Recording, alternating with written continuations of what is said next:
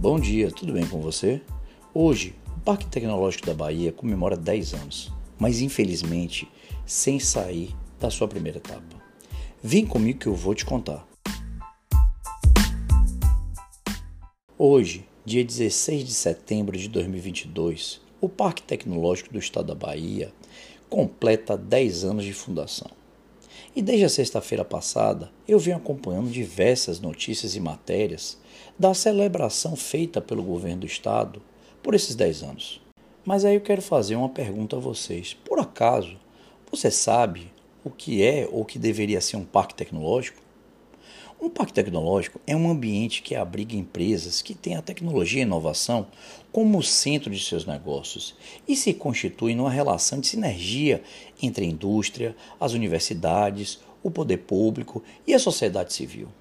É dessa articulação que surgem novas tecnologias, inclusive sociais, refletindo em melhorias para a sociedade como um todo. E por que os governos se empenham em criar esses ambientes? Você já parou para pensar nisso?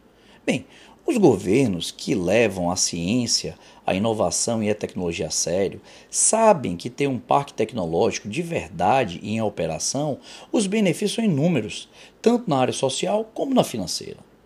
A constante criação de novas empresas que vão crescendo e dando lucro, o Estado ganha com o aumento na arrecadação de impostos, a geração de novos empregos e a mobilidade social da população.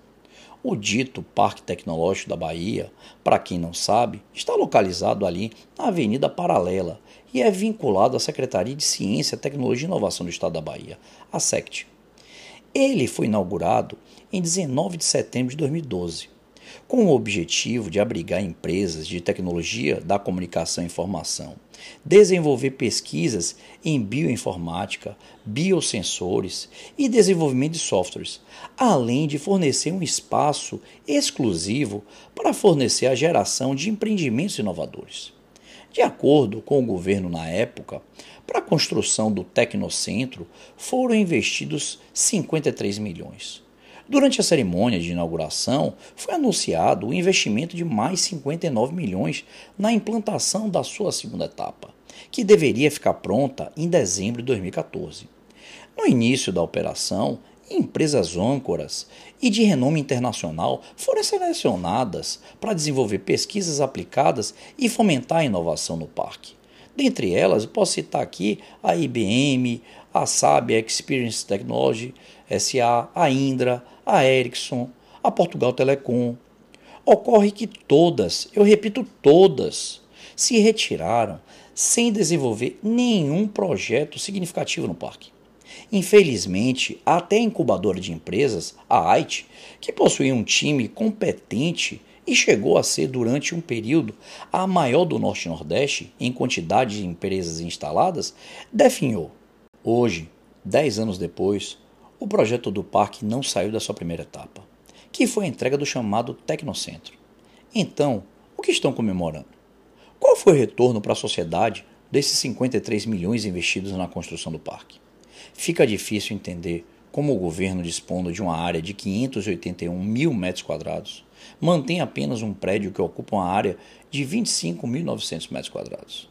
Será que podemos realmente chamar essa única edificação que encontra-se inclusive caindo aos pedaços de parque tecnológico? É importante para você entender o que faz qualquer equipamento dinamizador de inovação prosperar é gestão, pessoal.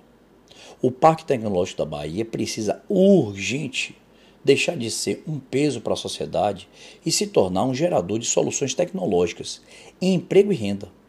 E para isso precisa de uma gestão que tenha real visão de mercado e promova ações em prol da criação da ambiência inovadora necessária. Ou seja, não precisa reinventar a roda, é só aplicar as premissas básicas de todos os parques tecnológicos que estão realmente funcionando mundo afora colocar as pessoas certas nos lugares certos, para captar recursos privados que permitam desenvolver projetos tecnológicos de ponta, tragam autossustentabilidade e coloquem a Bahia no lugar de destaque que merece como Estado gerador de capital humano, conhecimento, inovação e tecnologia.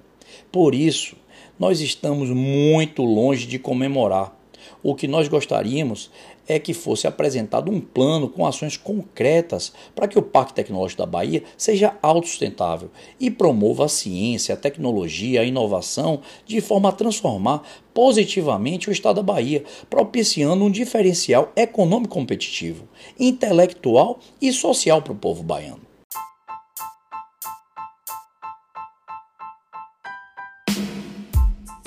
Vou ficando por aqui hoje. Desejo a você um excelente dia, uma ótima semana e bom trabalho, bom estudo. E até amanhã, como sempre, aqui no seu programa Conversa com Gabão, para você sair de casa sempre muito bem informado e atualizado com as novidades do Brasil e do mundo. Um forte abraço, fui!